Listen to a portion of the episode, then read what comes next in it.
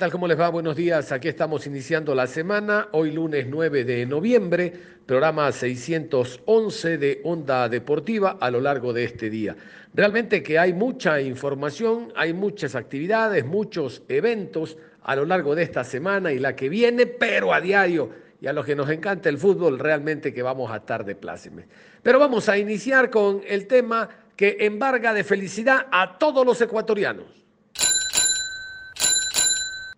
Richard Carapaz, la locomotora del Carchi, quedó vicecampeón de la Vuelta a España, realmente haciendo alegrar a todos los corazones, no solo de los ecuatorianos que vivimos en este hermoso país, sino los que están radicados afuera del mismo. Vamos a continuación con la nota que extraemos de uno de los principales diarios españoles respecto a lo que realizó Richard Carapaz ya el día de ayer, una vez que culminó la competencia y del reconocimiento que hubo en las principales calles de Madrid hacia Richard, la locomotora del Carchi, nuestro compatriota ondeando la bandera ecuatoriana y llenando de felicidad y optimismo a todos nosotros. Vamos a escuchar. Richard Carapaz recibió el aliento de un buen número de ecuatorianos que se apostó en el Paseo de la Castellana en la última etapa de la Vuelta a España, este 8 de noviembre de 2020, donde Richie certificó su subcampeonato en el evento. Durante la transmisión de televisión se observaron banderas tricolores en apoyo para Richie a lo largo de este emblemático punto de Madrid, donde finalizó la competencia en su etapa 18. En esa ciudad hay miles de migrantes ecuatorianos. Tras la premiación, Carapaz fue a mostrar su trofeo a sus compatriotas. El emotivo momento, que fue publicado en las cuentas sociales de Ineos, equipo del ecuatoriano, incluyó saludos y fotos con los migrantes. Vamos, Richie, se escuchaba desde las veredas, que lucían llenas mientras Carapaz mostraba su trofeo. Separado por vallas de seguridad, el deportista aprovechó para correr con una bandera ecuatoriana para festejar junto a sus compatriotas. Como escuchábamos el día de ayer, prácticamente ya fue una carrera de exhibición con la llegada hacia Madrid, pero fue el sábado 7 donde Richard Carapaz coronó precisamente este vicecampeonato en la Vuelta a España yo les tengo para revivir y si usted no lo escuchó, pues escúchelo a través de Ondas Cañaris, el último tramo, cuando Richard Carapaz llega junto a Primo Rodic y será el eh, vicecampeón de esta vuelta ciclística que, reitero, nos puso a vibrar a todos los ecuatorianos.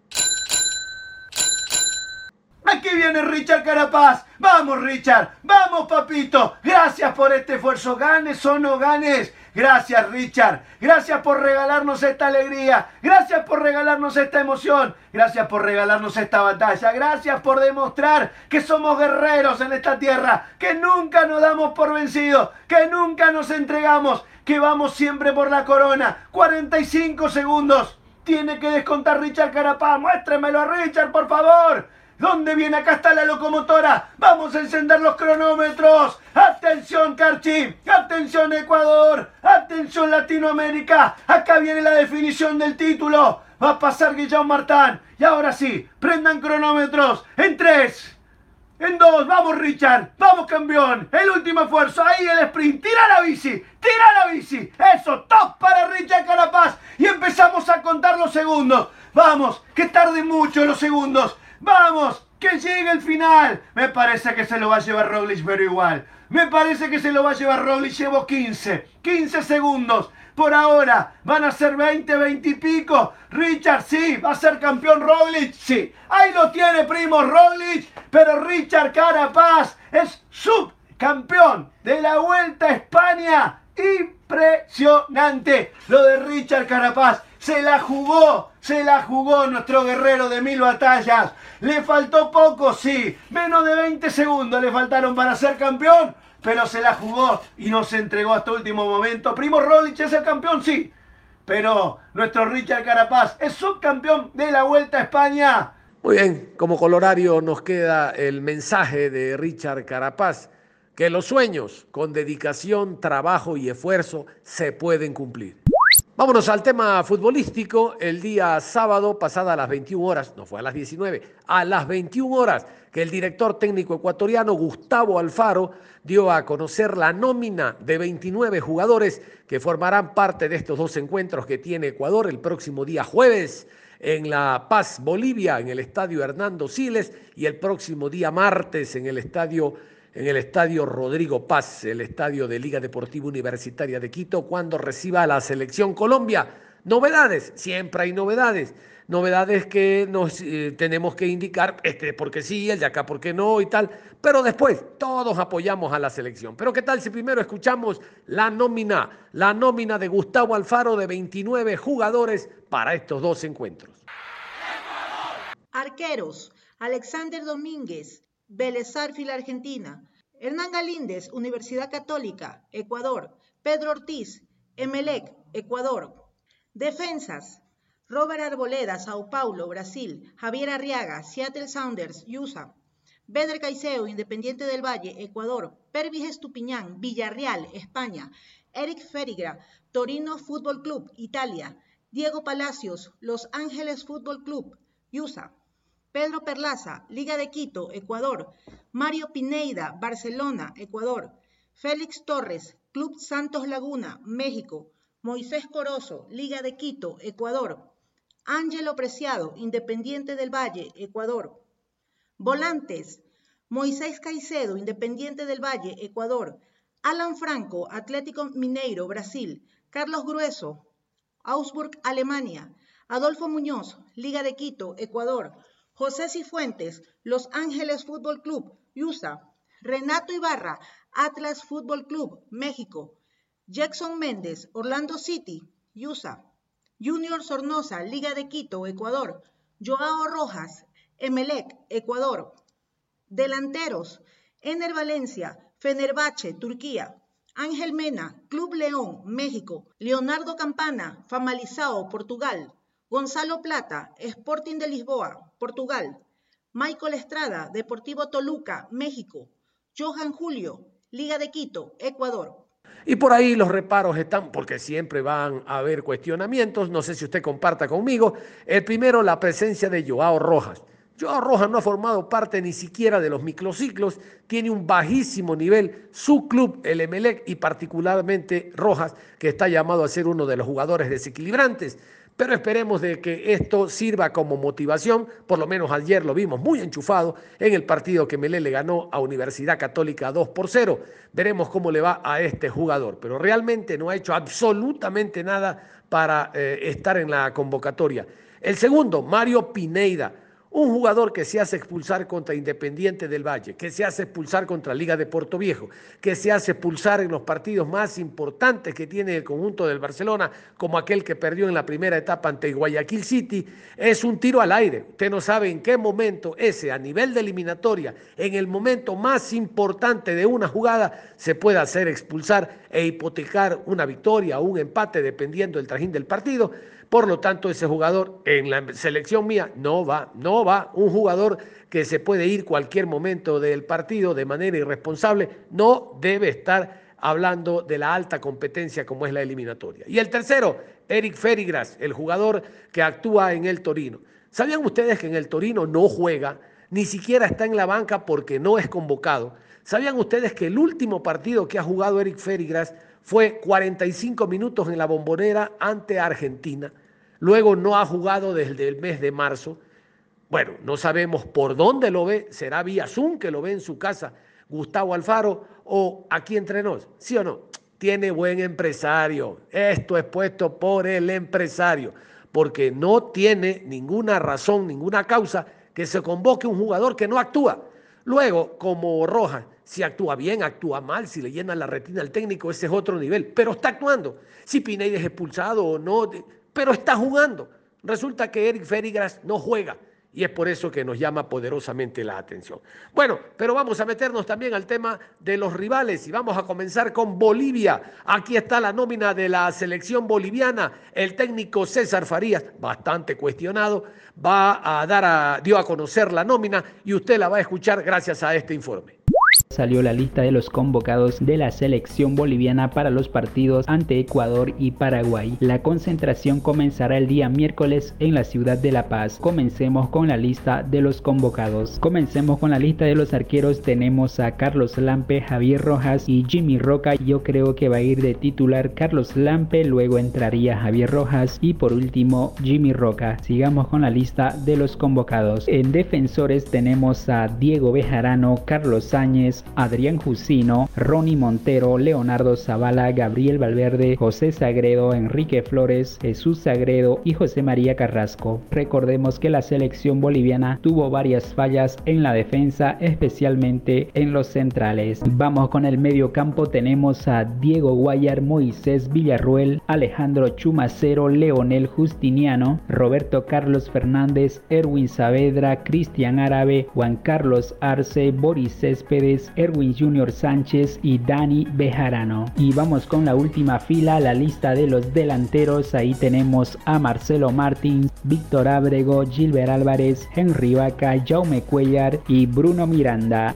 En esta semana vamos a tener aquí en Ondas Cañaris contactos con amigos y colegas bolivianos para el intercambio de información y conocer de primera mano lo que ellos opinan, no solo de la selección local, la selección boliviana, sino también de cómo nos miran a los ecuatorianos. Y vámonos hacia el otro lado, ayer en horas de la tarde, 16 horas 40 aproximadamente, Carlos Queiroz, el director técnico de la selección cafetera, dio a conocer la nómina, realmente una nómina de lujo tiene la selección colombiana Vamos a escuchar cómo se prepara Colombia para los dos encuentros que tiene, el primero en Barranquilla ante Uruguay y el segundo ante Ecuador en la capital quedó lista la convocatoria de la selección Colombia para los partidos ante Uruguay y Ecuador por la segunda fecha de las eliminatorias para el Mundial de Qatar 2022. Varias novedades se presentaron en el listado debido a algunos jugadores que presentaron lesiones y otros con contagio de COVID-19.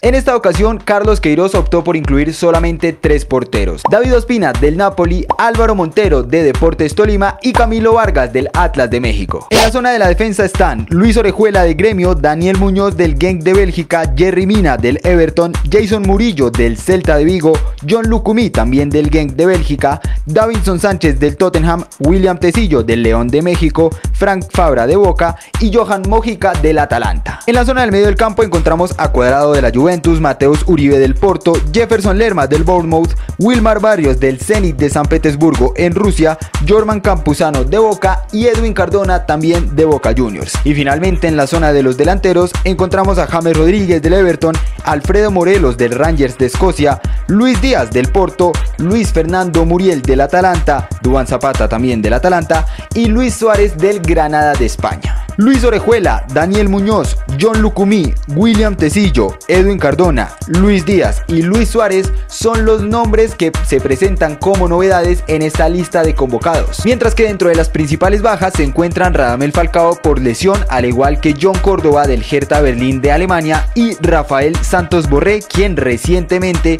fue dado como positivo para las pruebas de COVID-19 por lo que tendrá que estar aislado en cuarentena. Colombia versus Uruguay el próximo viernes 13 de noviembre a las 3 y 30 de la tarde en el Estadio Metropolitano de Barranquilla y Ecuador versus Colombia el martes 17 de noviembre a las 4 de la tarde en el Estadio Olímpico de Atahualpa ubicado en la ciudad de Quito. Serán los retos que tendrá nuestro seleccionado tricolor en esta fecha de las eliminatorias.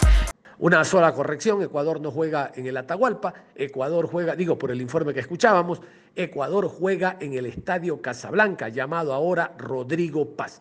Vamos a estar también informándoles a ustedes la preparación que tenga el equipo ecuatoriano. Se jugó la quinta fecha de la Liga Pro entre jueves, viernes, sábado y domingo. Vamos a, continuación con los resultados, los resultados que se han dado en esta fecha número 5 de Liga Pro. Macará 0, Muchurruna 3, Independiente del Valle 2, Cuenca 1, El Nacional 1, Delfín 3, Liga de Quito 4, Orense 0. Olmedo 1, Barcelona 0. Puerto Viejo 0, Técnico Universitario 2. Guayaquil City 4, Aucas 2. Emelec 2, Católica 0. Este ML Católica fue el último partido de esta fecha número 5. Yo les cuento que vamos a tener fútbol mañana, cuatro partidos de la Liga Pro, el miércoles cuatro partidos de la Liga Pro, hablando de la sexta fecha, el jueves eliminatorias, eh, Bolivia-Ecuador, el viernes eliminatorias y también tendremos Liga Pro, Liga Pro viernes, sábado, domingo y lunes y el martes eliminatorias Ecuador ante la selección Colombia. Por eso yo le digo que esta semana será eh, de mucho fútbol, para los que amamos este deporte, de mucho fútbol, no solo a nivel local, sino a nivel internacional. Pero continuemos con la Liga Pro. Vamos a continuación a contarles cómo se encuentra al momento la tabla de la segunda etapa, la etapa número dos, jugadas al momento cinco fechas. 1. Guayaquil City con 11 puntos más 4. Segundo, Liga de Quito con 10 puntos más 9. Tercero, Barcelona, 10 puntos más 4. Cuarto, Delfín, 8 puntos más 3. Emelec, quinto con 8 puntos más 2. Sexto, Aucas, 8 puntos más 2. Séptimo, Técnico Universitario, 7 puntos, 0 gol diferencia. Octavo, Universidad Católica, 7 puntos, 0 gol diferencia. Noveno, Deportivo Cuenca, 7 puntos, menos 4. Décimo, Muchurruna, 6 puntos, menos 1. Décimo primero, Olmedo, 6 puntos, menos 1. Décimo segundo, Independiente del Valle, 6 puntos, menos 2. Décimo tercero, Macará, 5 puntos, menos 3. Décimo cuarto, Orense, 5 puntos, menos 4. Décimo quinto, El Nacional, 4 puntos, menos 5. Décimo sexto, Liga de Puerto Viejo, 3 puntos, menos 4. Muy bien, así está la tabla de la segunda etapa y déjenme contarles quién lo iba a pensar, que ya finalizando, ya acabando el campeonato, en esta fecha se dieron dos movimientos. El primero de Marcelo Zuleta, que es el nuevo técnico de Liga Deportiva Universitaria de Puerto Viejo. La transición se dio el día, el día jueves el día jueves se dio la transición y el viernes ya fue presentado. Fuera Rubén Darío Insúa, ha llegado Marcelo Zuleta, el ex nacional. Ahí está, pues para los que creen que el problema es técnico. No, no, bótalo nomás al, ex Deportivo Cuenca, ¿se acuerdan? Al técnico que estaba, en Tavares Silva. Bótalo nomás, que viene duro y ya está. No, no, esto es mucho más, más intenso, esto es mucho más de fondo. No es echar al técnico y las cosas cambian. Llegó Zuleta y perdió. Llegó Zuleta y perdió Liga de Puerto Viejo. Perdió contra técnico universitario 2 por 0. El otro técnico que se fue es el técnico de El Nacional, Jorge Montesinos, el argentino. Regresa a las categorías inferiores donde estaba trabajando con Nacional. Y Javier Rodríguez, el ex sub-17 de Ecuador y que ha dirigido en tantos mundiales a la selección menor, es el nuevo estratega, el ecuatoriano del conjunto del Nacional. Qué bueno que llegue un ecuatoriano, que tenga trabajo, un nacional, pero reitero, esto no es de técnico. Si los jugadores no se proponen ellos cambiar, el técnico no va a ingresar y a patear los penales, a cobrar la falta y a cabecear dentro del área. Esto es, jugadores en mayor porcentaje y una mínima responsabilidad tiene el director técnico. Vámonos con la tabla acumulada. Esta es la tabla acumulada de Liga Pro al momento que la encabeza Liga Deportiva Universitaria de Quito. Liga de Quito, 45 puntos más 25. Segundo, Barcelona, 39 puntos más 14. Tercero, Universidad Católica, 38 puntos más 18. Cuarto, Independiente del Valle, 38 puntos más 12. Quinto, Aucas, 31 puntos más 5. Sexto, Macará, 29 puntos más 2. Séptimo, Técnico Universitario, 29 puntos más 1. Octavo, Guayaquil City, 29 puntos menos 2. Noveno Delfín, 26 puntos menos 2. Décimo Emelec, 24 puntos, 0 gol diferencia. Décimo primero Muchurruna, 24 puntos menos 7. Décimo segundo Olmedo, 23 puntos menos 4. Décimo tercero El Nacional, 18 puntos menos 13. Décimo cuarto Liga de Puerto Viejo, 16 puntos menos 15. Décimo quinto Orense, 15 puntos menos 16. Décimo sexto, Deportivo Cuenca, 15 puntos, menos 18.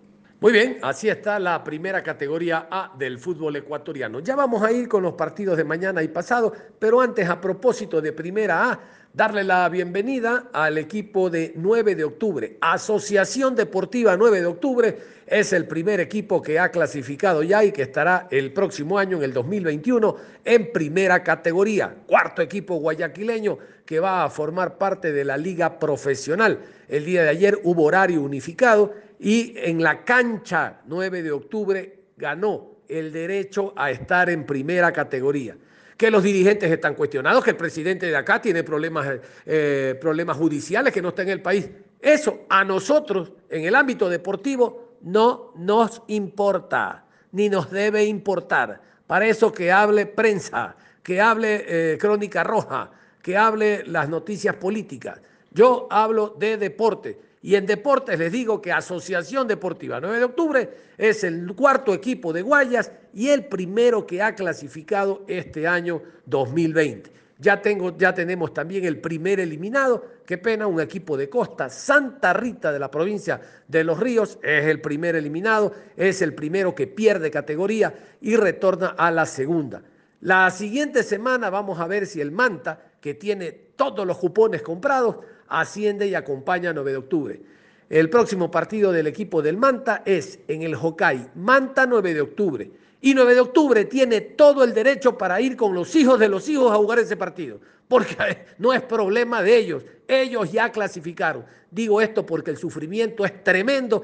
Y ahora, ¿cómo va a jugar 9 de octubre? Tiene que hasta el último afrontar porque va a jugar con un equipo que quiere ascender. ¿Y por qué? 9 de octubre ya hizo su trabajo. 9 de octubre ya jugó en cancha, se mamó todos los partidos y clasificó. No le interesa ahora darle la mano al otro o darle la mano al de atrás. Nada. Nada, señores. Cada quien baila con su pañuelo. Yo escucho por acá eh, y el Cuenca está muy bien, pero ojalá pierda Nacional, pierda Puerto Viejo, pierda el Olmedo y para que el Cuenca suba. No, no, el Cuenca tiene que ganar esta semana a Orenses y ya está. Tiene que hacer su trabajo.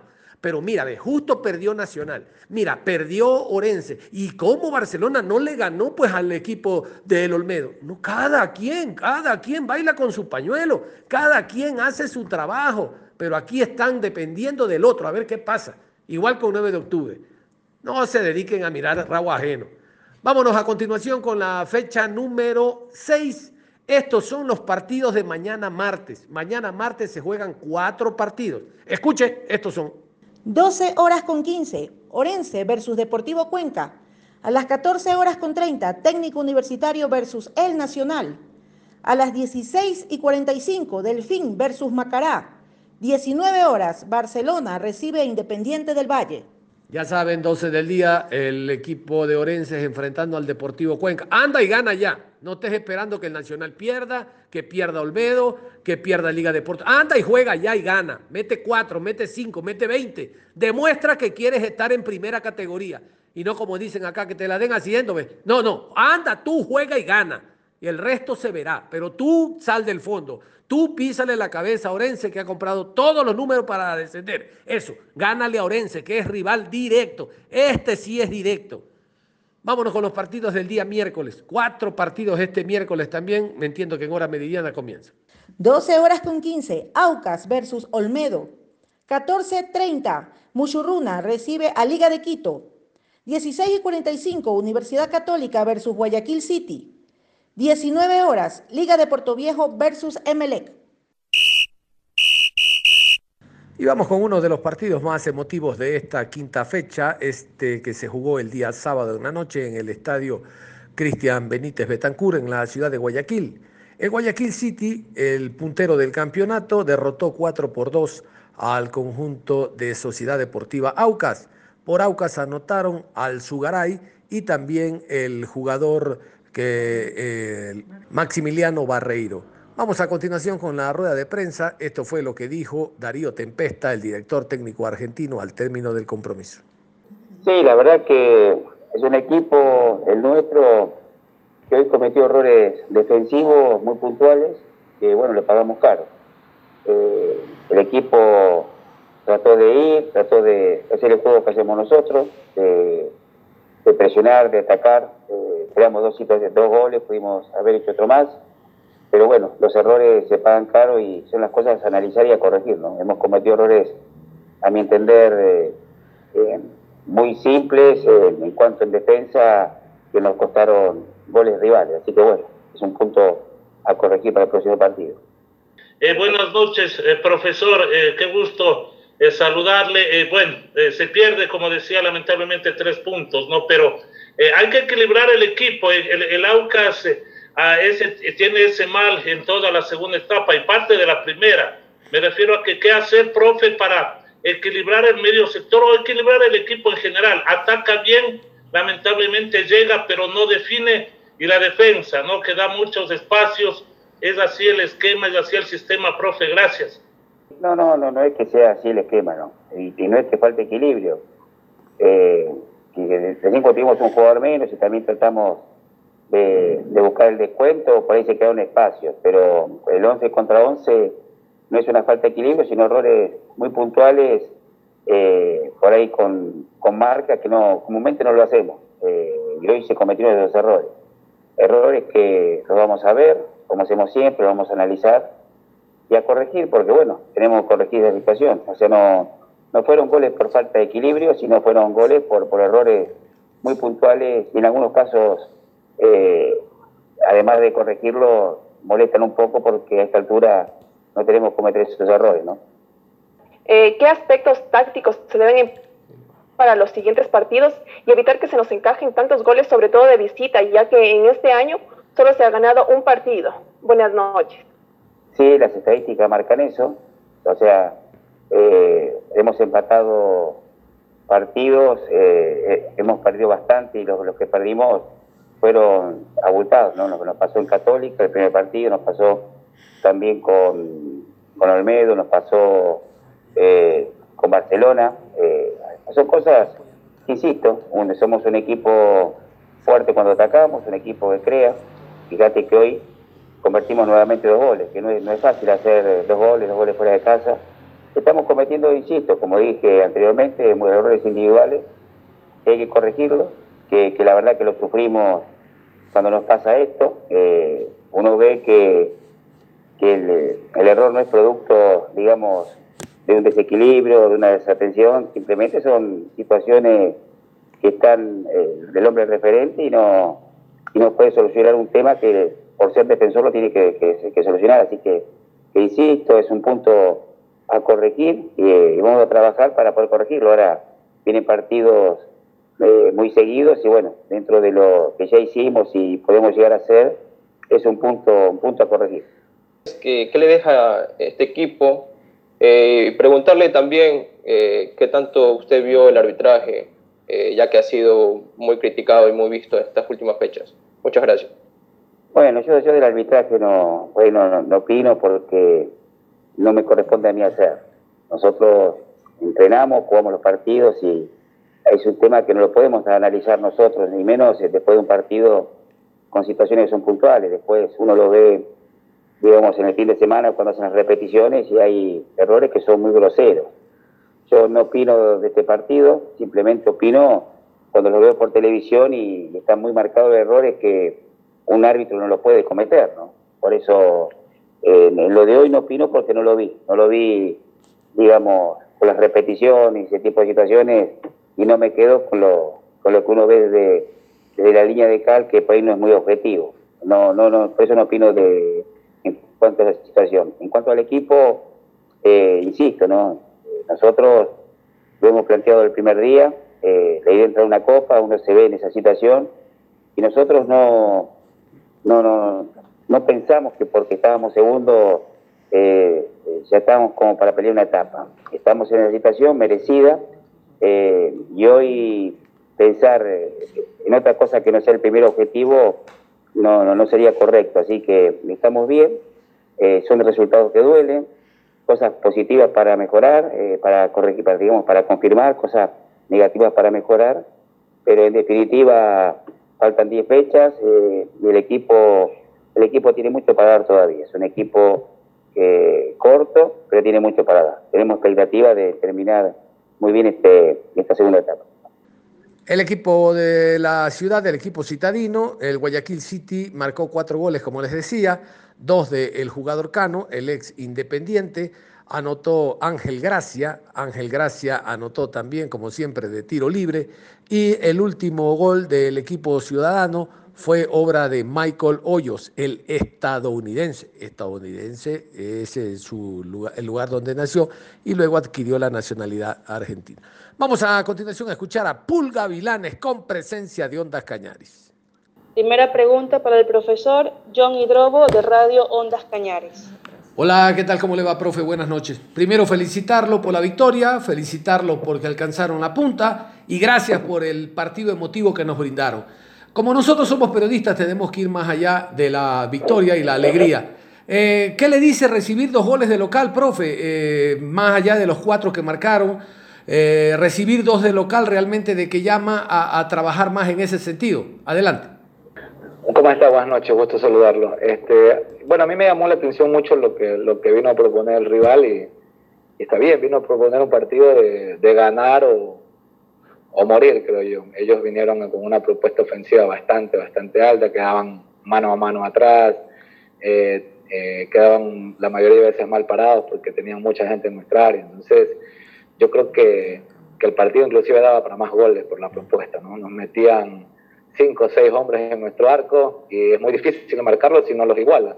Pero luego nos daban muchas ventajas a la hora de que nosotros los contraatacábamos y, y el partido pudo, pudo haber tenido muchos más goles. Creo que, que, por ahí va la cosa, ¿no? Yo creo que defensivamente estamos bien, pero, pero nosotros no íbamos a meter más gente atrás para, para defendernos. Queríamos atacar y lo que hicimos fue dejarlos que sigan viniendo y sabíamos que si nos marcaban uno o dos goles, nosotros teníamos la posibilidad también de, de marcar algunos goles más que iban a, a, darnos la ventaja y así pasó. Creo que, hicimos cuatro, pero, pero creo que fácilmente pudimos hacer dos o tres goles sin duda más. Y, como usted dice, era un partido más de espectáculo que estratégico. Qué gusto saludarlo, profe. Estamos en vivo para Cimiento Full. Bueno, primero felicitarlo por los tres puntos. Y ahora, ¿qué sensación le deja este compromiso? El equipo ciudadano, sin duda, en la mayoría de los tramos fue superior a su rival ¿Qué le deja esto y ser el puntero e invicto de esta segunda fase del torneo, profe?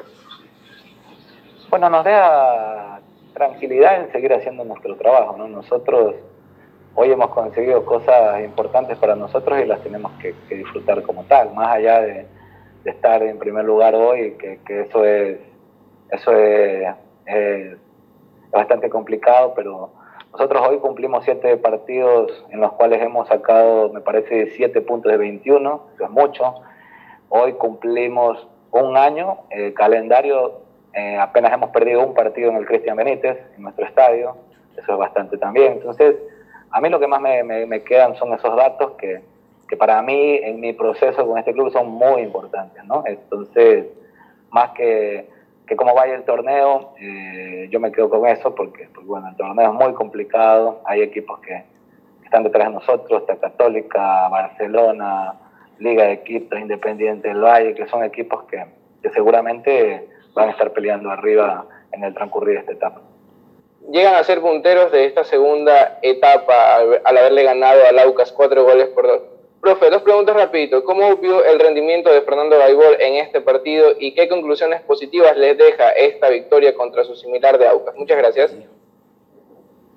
Yo creo que sin duda Fernando fue, fue uno de los mejores jugadores de la cancha, nos, nos brindó muchísimo, eh, no tenía ritmo y, y, tiene ese nivel, ¿no? Imagínate cuando, cuando tenga ritmo y físicamente esté, esté al nivel que él suele estar. O sea, yo creo, y lo dije la vez anterior, tener a Fernando Gaibol en la Liga Pro es, una, un, es un lujo en la Liga Pro, ni hablar de tenerlo en Guayaquil City. Entonces es un jugador que, creo que todo el mundo futbolístico ecuatoriano lo, lo, está disfrutando y lo va a disfrutar por, por este corto tiempo que seguramente va a estar con nosotros y bueno, esperamos que, que nos ayude para poder conseguir objetivos importantes por el club. Las sensaciones que tengo son, son positivas por, por lo que manifesté hace un rato, ¿no? Es un año sin, habiendo perdido apenas un partido en el Chucho Benítez, siete partidos en los cuales hemos conseguido 18 puntos, eh, los, jugadores en los cuales les hemos dado un proceso están muy bien, eh, estamos creciendo mucho, hemos hecho cuatro goles, entonces hay sensaciones bastante buenas. Profe, usted mencionaba también la labor que está haciendo Guayaquil City eh, como local. Eh, además, ¿qué puede analizar de Universidad Católica? Si bien es cierto, es uno de los que mejores juega en este torneo, además de que el Olímpico Atahualpa siempre ha sido uno de los puntos débiles del equipo ciudadano. Muchas gracias, profe, y felicitarlo también por la labor que está haciendo en esta parte del torneo. Universidad Católica es sin duda eh, uno de los mejores equipos del torneo, sin duda tiene uno de los mejores entrenadores del torneo, sin ninguna duda. Eh, Sachi es un entrenador muy bueno y de, un nivel altísimo y es un, un, orgullo creo tenerlo para todos en la liga. Eh, aparte tiene jugadores de gran nivel y tiene mucho tiempo jugando juntos. Es un nivel complicadísimo, eh, pero nosotros vamos con los mismos sueños, con los mismos objetivos y vamos a tratar de, de primero jugar bien, segundo tratar de, de traernos un, un, resultado positivo que nos ayude a, a, seguir sumando y a seguir manteniendo la, la, racha, como le dije, que para mí hoy es lo, lo más importante, que los procesos sigan sumando, el proceso que hemos hecho está dando, está yendo bastante bien. Eh, no somos los mejores ahora porque, porque hemos ganado y porque estamos bien, y no somos peores cuando las cosas van mal. Es un proceso y el proceso hoy está dando resultados y espero poder mantener las cosas como están. Nada más, cerramos la información deportiva a esta hora de la mañana, invitándolos a que continúen en sintonía de Ondas Cañaris. En la tarde vamos a seguir con el repaso de la Liga Pro, que como ya escuchaban ustedes, mañana nuevamente hay actividad. Es todo, hasta entonces.